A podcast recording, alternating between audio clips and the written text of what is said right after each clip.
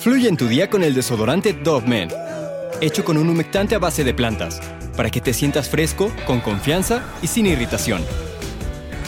Siente cómo fluye tu día con Dove Men.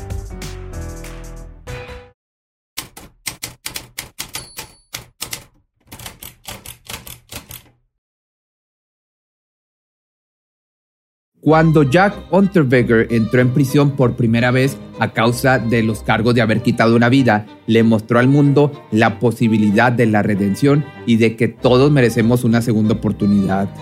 Se volvió un famoso autor de libros y un poeta de gran renombre, cuyos escritos fueron enseñados en las más prestigiosas escuelas austríacas de la época. El problema fue que una vez liberado comenzaría una segunda ola de crímenes esta vez aún peor que la primera. A lo largo de los años 80, Jack se convirtió en un prisionero modelo durante su estancia en la cárcel. Ayudaba a los guardias, obedecía sin ningún cuestionamiento y solía trabajar en el pabellón para criminales con graves ofensas. Después de una vida de delincuencia, en los cuales estaba incluido los abusos, el asalto sexual, el robo a mano armada y hasta el quitar vidas, Jack finalmente veía una luz al final del túnel por esa sentencia impartida en el año del 76 debido, pues como te digo, a que asesinó a una mujer. Para 1990 el hombre estaba listo para rehacer su vida con la segunda oportunidad que el Estado le había proporcionado, solo que no pudo luchar con sus demonios internos y recayó en lo más profundo del pozo de los pecados, quitándole la vida de manera brutal a más de 10 mujeres más.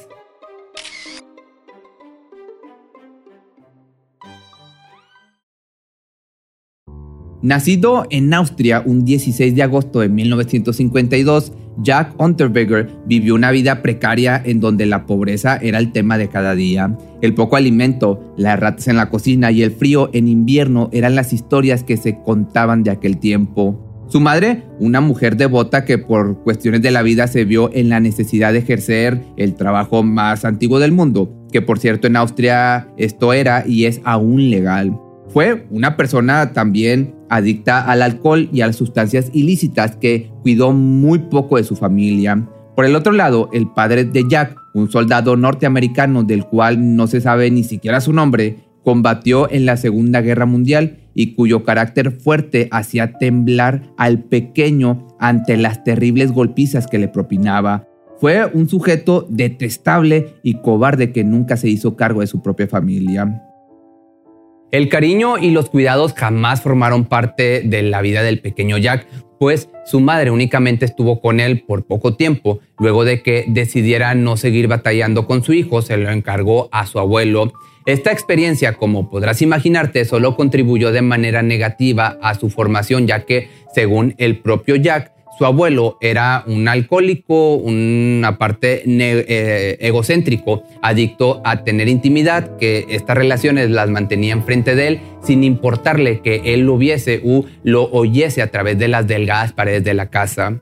Además de todo esto, era un hombre indecente, negligente e irresponsable en la crianza del pequeño, puesto que jamás se preocupó por su seguridad ni de proporcionarle una educación básica, mucho menos de alimentarlo debidamente. Y si no fuese por la gran inteligencia que al parecer heredó de su padre, Jack nunca se habría encargado de aprender por sí mismo a leer y a escribir, tal y como muchos años después en prisión lo ayudarían a seguir adelante. Debido a su poco bagaje educativo y por ende que no tenía gran oportunidad laboral, fue que en su adolescencia Jack se inclinó hacia la delincuencia, siendo aprendido por primera vez a los 16 años, luego de que un encuentro con una dama de la noche no saliera como él esperaba. Lo que sucedió aquella noche fue que después de que la mujer se negara a practicarle una felación en él, este la atacó golpeándola hasta dejarla inconsciente. Lejos de detenerse y buscar otro camino, subió cada vez más en la escala de crímenes. Entre los años de 1966 y 1973, el joven se dedicó a sacar dinero fácil a base de robos, asaltos y hurtos de hurto de automóviles, así como seguir atacando a chicas que se dedicaban al trabajo más antiguo del mundo, golpeándolas con un tubo de acero. En 1974 cometería su primer gran crimen, el quitarle la vida a una persona. En esa ocasión, con la ayuda de una mujer que también se dedicaba al trabajo más antiguo del mundo, de nombre Barbara Skuz, terminaron con la vida de Margaret Schaffer. Tras irrumpir en la casa de Schaffer, una estudiante alemana de 18 años con un futuro brillante, Jack y su amiga la ataron y la llevaron a un bosque. Ahí le exigió a Margaret que le hiciera pues un oral y como ella se negó al escupirle la cara, Jack entró en cólera y la golpeó en la cabeza sin pensarlo dos veces. Acto seguido se subió en ella y le cortó la respiración con su propio sostén. En cuestión de minutos huyeron de la escena, dejando el cuerpo de la chica boca arriba y cubierta por un manto de hojas a la espera de ser encontrada. Este, aunque solo fue el inicio de los horribles sucesos que cometería, fue el que dio origen a su modus operandi, pues siempre ahorcaría a sus víctimas con prendas suyas, pasando a ser la firma de todas sus acciones.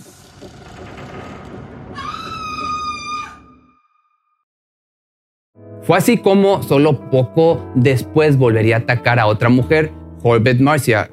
De nuevo utilizó el método de cortarle la respiración con prendas suyas, aunque la diferencia fue que ahora se deshizo del cuerpo o del cadáver arrojándolo a un lago, que el lago, el nombre del lago te va a aparecer aquí, está muy difícil pronunciarlo, por lo cual tendría que pasar más tiempo para que el cuerpo fuera descubierto y relacionado a su verdugo, a su asesino.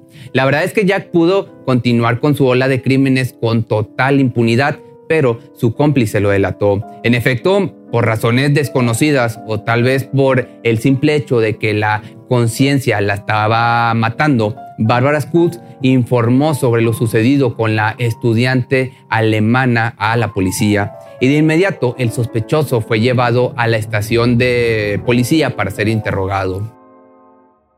Para el año de 1976, ante la presión ejercida por los agentes, sucumbió y terminó confesando todo. Según dijo, cometió esta acción al imaginarse a su madre delante de él y sentir una ira repentina que lo llevó a no pensar en lo que hacía. Fue gracias a estas conductas que el psicólogo forense Klaus Jarosch describió a Jack como un sujeto psicópata inclinado a los deseos íntimos de índole sadomasoquista y con una tendencia narcisista e iracunda que muy difícilmente podrían llegar a curarse. Así sería arrestado y condenado a la cadena perpetua sin ninguna posibilidad de salir, o al menos eso creían todos. Dentro, Underberger aprovecharía sus incontables días y noches instruyéndose y compensando por la poca educación que tuvo en su etapa de infante. El investigador Nigel Blunder comentó lo siguiente al respecto cuando quedó sorprendido por el comportamiento de este hombre. En cada oportunidad que tuvo, estudió minuciosamente todos los libros a su alcance, leyó a los grandes escritores, editó periódico en la prisión y también una revista literaria. No solo aprendería a leer y a escribir, sino que además descubriría el increíble talento que tenía para la literatura. Con esto, tras años de lectura y muchos libros leídos, comenzó a crear poemas, cuentos y hasta obras de teatro que le valieron el reconocimiento de varios reclusos, así como de algunos guardias del lugar. Su producción literaria fue tal que en el año del 84 escribió una autobiografía llamada Purgatorio, un viaje a la prisión. Muchos críticos alabaron la obra y su contenido en el cual relataba su oscura infancia, su tormentosa adolescencia y sus horribles crímenes que lo llevaron a pisar la cárcel. Y gracias a la inmensa buena crítica que recibió, este libro se convirtió en su pasaporte a la libertad. El prestigio que alcanzó y el respaldo de los intelectuales sirvió para que la comunidad lo viera como el hombre víctima de sus circunstancias que logró redimirse por completo y encontró su verdadera pasión, el arte. Era bien visto por la opinión pública, tenía cientos de peticiones para ser entrevistado en la televisión nacional y hasta había grupos que iniciaron un fuerte movimiento para que el criminal, en, bueno, no entre comillas, si era un criminal, saliera de prisión. Figuras como la escritora Elfriede Jelinek participaron en su liberación, que por cierto, ella ganaría el Premio Nobel de Literatura en el año 2004 y creía firmemente que Jack era el personaje perfecto del sujeto reformado que podía mejorar a la sociedad con sus letras. Hay que tener en cuenta que habiendo crecido en un entorno de carencias, hambre e ignorancia, Jack al alcanzar la fama y el prestigio que ganó le subió el ego a más no poder. Aparecía en programas de televisión, daba entrevistas y contaba o contestaba preguntas sobre su rehabilitación y de cómo planeaba seguir con su nueva vida, además de hacerse amigos de los intelectuales, funcionarios del gobierno y periodistas de, aquel momento, periodistas famosos. Básicamente casi de la noche a la mañana la sociedad lo respetaba y lo veía como un símbolo vivo de que el sistema en el que vivían funcionaba y lograba mejorar a las personas que estaban en la cárcel. Pero, a pesar de que muchos creyeron en la historia de rehabilitación, hubo algunos que dudaban, por ejemplo, el agente y creador de perfiles criminales del FBI, Greg McCarthy, que dijo lo siguiente. Cuando se educa a un psicópata, lo único que se consigue es un psicópata educado. Y es que la verdad, la cultura y la educación hacen muy poco en contra de la maldad innata con la que cargan algunos sujetos. Y Jack sería el ejemplo perfecto de esto. Mientras un Jack firmaba autógrafos y se juntaba con toda clase de intelectuales. Otro Jack estaba ansioso por retomar su sendero de destrucción y muerte. Por eso, entre septiembre de 1990 y julio del 91, el mundo conoció la terrible dualidad de un hombre nacido para quitar vidas.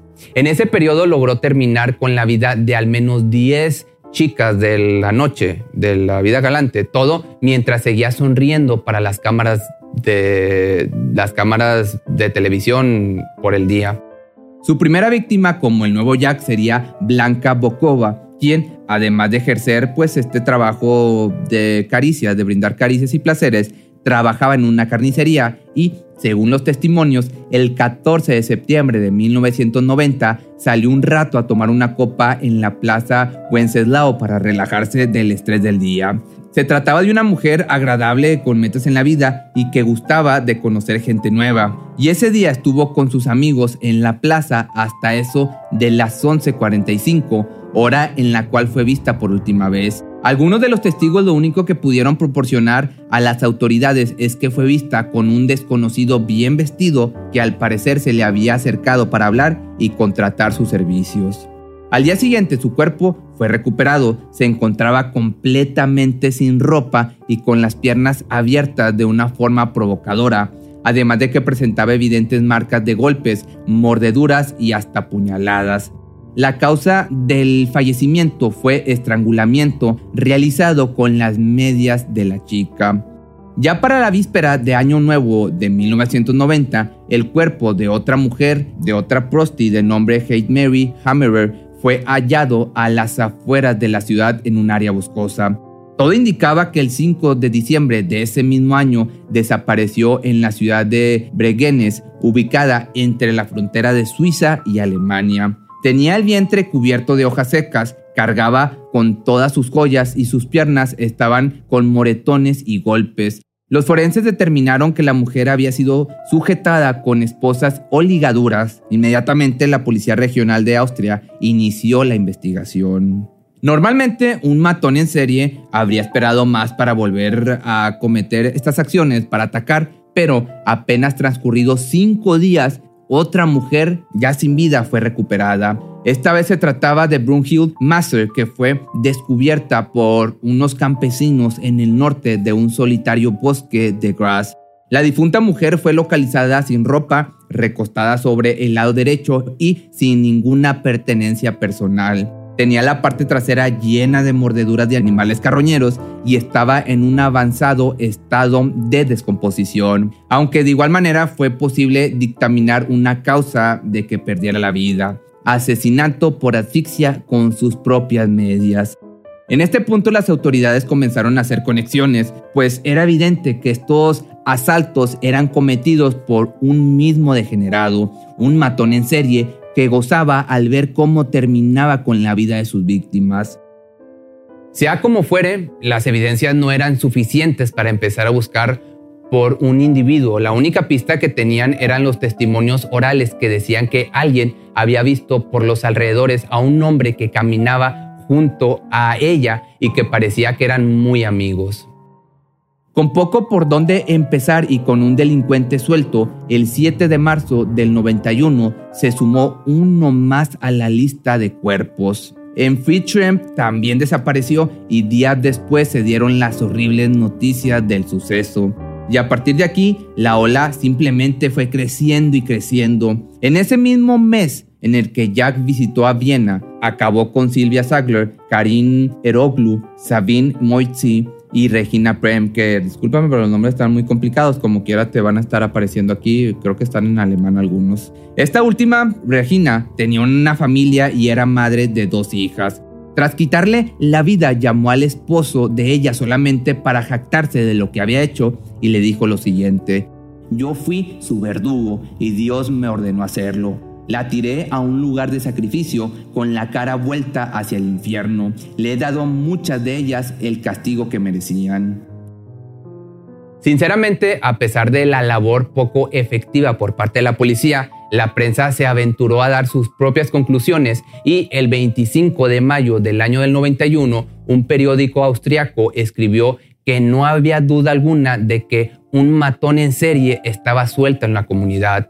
Algunos periodistas lo bautizaron como el estrangulador de Viena y otros muchos simplemente como el acechador de Viena. Lo más bizarro de todo esto es que Jack, siendo un eminente figura en el medio político y social, aprovechó la oportunidad para entrevistar a criminalistas, políticos y agentes encargados de la investigación. Se sabe que en una ocasión tuvo la perversidad de preguntarle a uno de los investigadores si creía que las chicas de la noche, las prostis de Austria, tenían miedo por todo lo que estaba pasando, a lo que, a lo que le respondió, creo verdaderamente que están aterradas.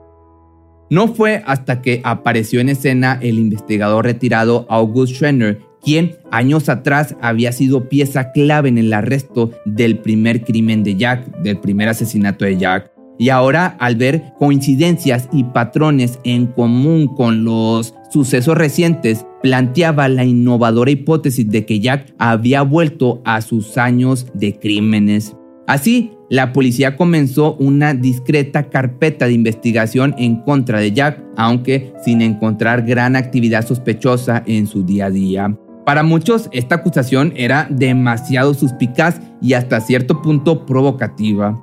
Al principio muchos de sus compañeros de trabajo estuvieron en desacuerdo y un poco escépticos, pero posteriormente August les dio razones que los hicieron dudar y la investigación continuó. En junio del año del 91, una revista austriaca de prestigio se dio a la tarea de contratar a Jack para realizar un reportaje en un país extranjero. Le propusieron viajar a la ciudad estadounidense de Los Ángeles para que investigara sobre el trabajo más antiguo del mundo. El estrangulador no lo pensó dos veces y aceptó la generosa oferta, por lo que el 11 de junio tomó el avión. Al llegar tuvo todo el apoyo de la policía y aparte del FBI, quienes le ofrecieron una escolta en su estadía y una guía de los lugares más peligrosos del lugar. Todo esto para que lograra recabar la información que necesitaba sin correr ningún peligro, sin saber que en realidad el peligro era esta persona. En esas cinco semanas que duró el viaje de Jack, a ninguna mujer le quitaron la vida en Austria, evidentemente, mientras que en Los Ángeles se reportaron tres mujeres prostis sin vida, tres mujeres de la noche, todas bajo el mismo esquema, muerte por asfixia y con sus propias prendas. La coincidencia era demasiado evidente y pronto se sabría la verdad. Evidentemente las autoridades de Viena no podían seguirle la pista a Jack en su tiempo en Estados Unidos, pero sí podían continuar con sus investigaciones y sus movimientos anteriores a este viaje.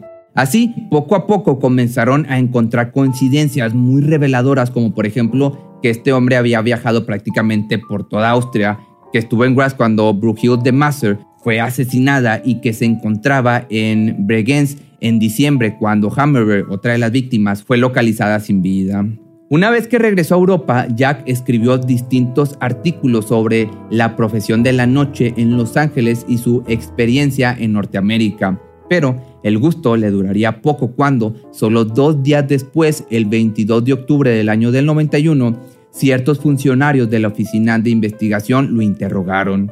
El plan era presionarlo para que confesara todo, pero Jack fue más listo que ellos y ante la presión todo lo que confesó fue que tenía una manía de acostarse con estas mujeres de la noche, pero que no sabía nada acerca de las víctimas.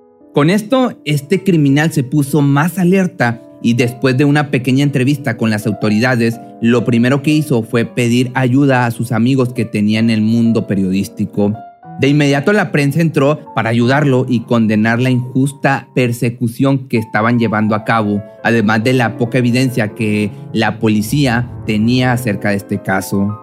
Una de las evidencias más contundentes llegó cuando el doctor Ernst Geiger, uno de los principales investigadores, consiguió rastrear el BMW que Jack compró en el momento que salió de la cárcel.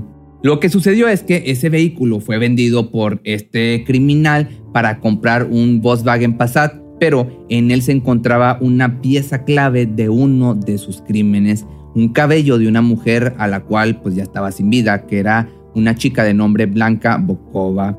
En efecto, los análisis de laboratorio concordaban en un 100% que se trataba de un cabello de esta mujer. Esto fue suficiente para ordenar su detención pero desafortunadamente cuando el equipo táctico llegó a su domicilio para detenerlo, este se había escapado a Miami con su nueva novia, Bianca. Lo único que pudieron hacer en ese momento fue catear su vivienda en busca de más pruebas y lo que encontraron puso el último clavo en el ataúd, la bufanda roja de Jack. En ella se encontró fibra que coincidía con las localizadas en otro de los crímenes, es decir, el asesinato de Hammerer. Una vez la orden de detención fue emitida, todos los periódicos de Austria lanzaron la noticia. Sin embargo, en aquellas páginas de decenas de diarios, Jack no era un criminal, era una víctima. Una víctima del sistema que perseguía injustamente a un ciudadano reformado, un valioso intelectual cuyo pasado oscuro todavía lo ataba. En pocas palabras, toda la opinión pública creía ciegamente en Jack. Lo que el estrangulador de Viena jamás pensó fue que en Los Ángeles también era el principal sospechoso de haberle quitado la vida a estas tres mujeres de la noche, por lo que en poco tiempo sería prendido. Uno de los errores garrafales que cometió fue mentir a las autoridades migratorias, ocultando el diminuto dato de que tenía antecedentes penales, tales como el de haber quitado vidas. Aunque la policía no sabía con exactitud dónde se encontraba Jack, habían contactado con la madre de Bianca para que ella les informase apenas se pusiese en comunicación con su hija. La equivocación de la mujer fue pedirle dinero a su madre por medio de un telegrama en donde proporcionaba la dirección del lugar en el que se encontraban. De inmediato, la madre informó a la Interpol el paradero de Bianca y la policía de Miami entró en escena. Cuando la pareja salió de la oficina de Western Union tras cobrar el dinero, los agentes se le acercaron y al ver esto Jack salió corriendo. Cuando lo atraparon, lo único que hizo fue confesar con una cara sonriente su gran crimen, entrar ilegalmente y mentir en aduana sobre sus antecedentes. Pero la sonrisa se le borró cuando lo esposaron y le dijeron que estaba siendo buscado por ser el principal sospechoso de los asesinatos en Austria. Al ser extraditado a este país para ser juzgado, se confió en que la opinión pública estaría a favor y que nada pasaría, pero el 28 de mayo del año del 92 pisó suelo europeo y negó rotundamente todo. Lamentablemente la evidencia y el modus operandi eran demasiado incriminadores. Así se logró encontrar más ADN además de un diario en el que este criminal confesaba en el pensamiento de terminar con la vida de Bianca y huir a otro país. Aquello pues obviamente fue un giro de 180 grados. Después de eso la prensa y la opinión pública no volvieron a verlo igual. El juicio comenzó en junio del año del 94 y la condena final que se le dio fue cadena perpetua por los tres asesinatos en Estados Unidos, uno en Praga y siete en Austria.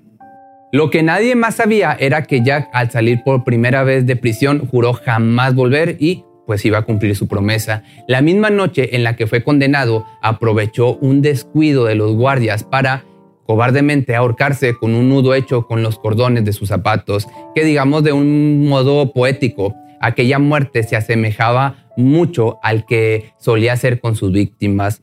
Muchos ven este caso como la prueba de que la maldad yace en lo más profundo de nuestro ser y es imposible luchar contra ella.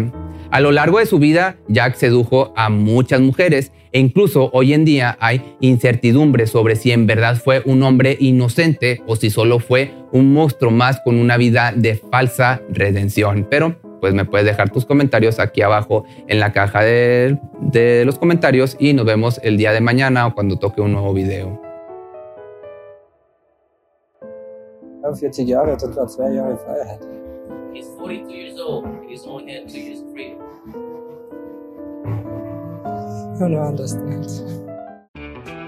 Fluye en tu día con el desodorante Dove Men, hecho con un humectante a base de plantas, para que te sientas fresco, con confianza y sin irritación. Siente cómo fluye tu día con Dove Men. Cuando el tráfico te sube la presión, nada mejor que una buena canción. Cuando las noticias ocupen tu atención, enfócate en lo que te alegra el corazón. Y cuando te sientas mal, un buen médico te ayuda a sanar. Sabemos que mantener tu salud es tu prioridad, también es la nuestra en Kaiser Permanente, donde trabajamos juntos para cuidar de todo lo que tú eres. Kaiser Permanente, para todo lo que tú eres. Kaiser Foundation Health Plan of the Mid-Atlantic Stay Inc., 2101 East Jefferson Street, Rockville, Maryland 20852. Atención a todos los amantes del terror. ¿Están listos para sumergirse en las profundidades del misterio? Pues les presento Archivos Perdidos, el podcast que explora las historias más escalofriantes de México. Archivos Perdidos no es solo otro podcast de horror, es una experiencia única que te lleva de la mano a través de historias como si estuvieras ahí mismo, viviendo los eventos junto con los protagonistas. La producción del podcast es impecable, con una narración cautivadora, efectos de sonido envolventes y una música que te sumerge en cada narración. Y si has vivido algo inexplicable, envía tu historia al correo archivosperdidos.genuinamedia.com y únete en este viaje a lo desconocido. Y no olvides también seguirlos en Spotify y Apple Podcast para no perderte ningún episodio. En resumen, si eres un amante de los misterios y las historias intrigantes, Archivos Perdidos es una adición, un complemento obligatorio a tu lista de reproducción.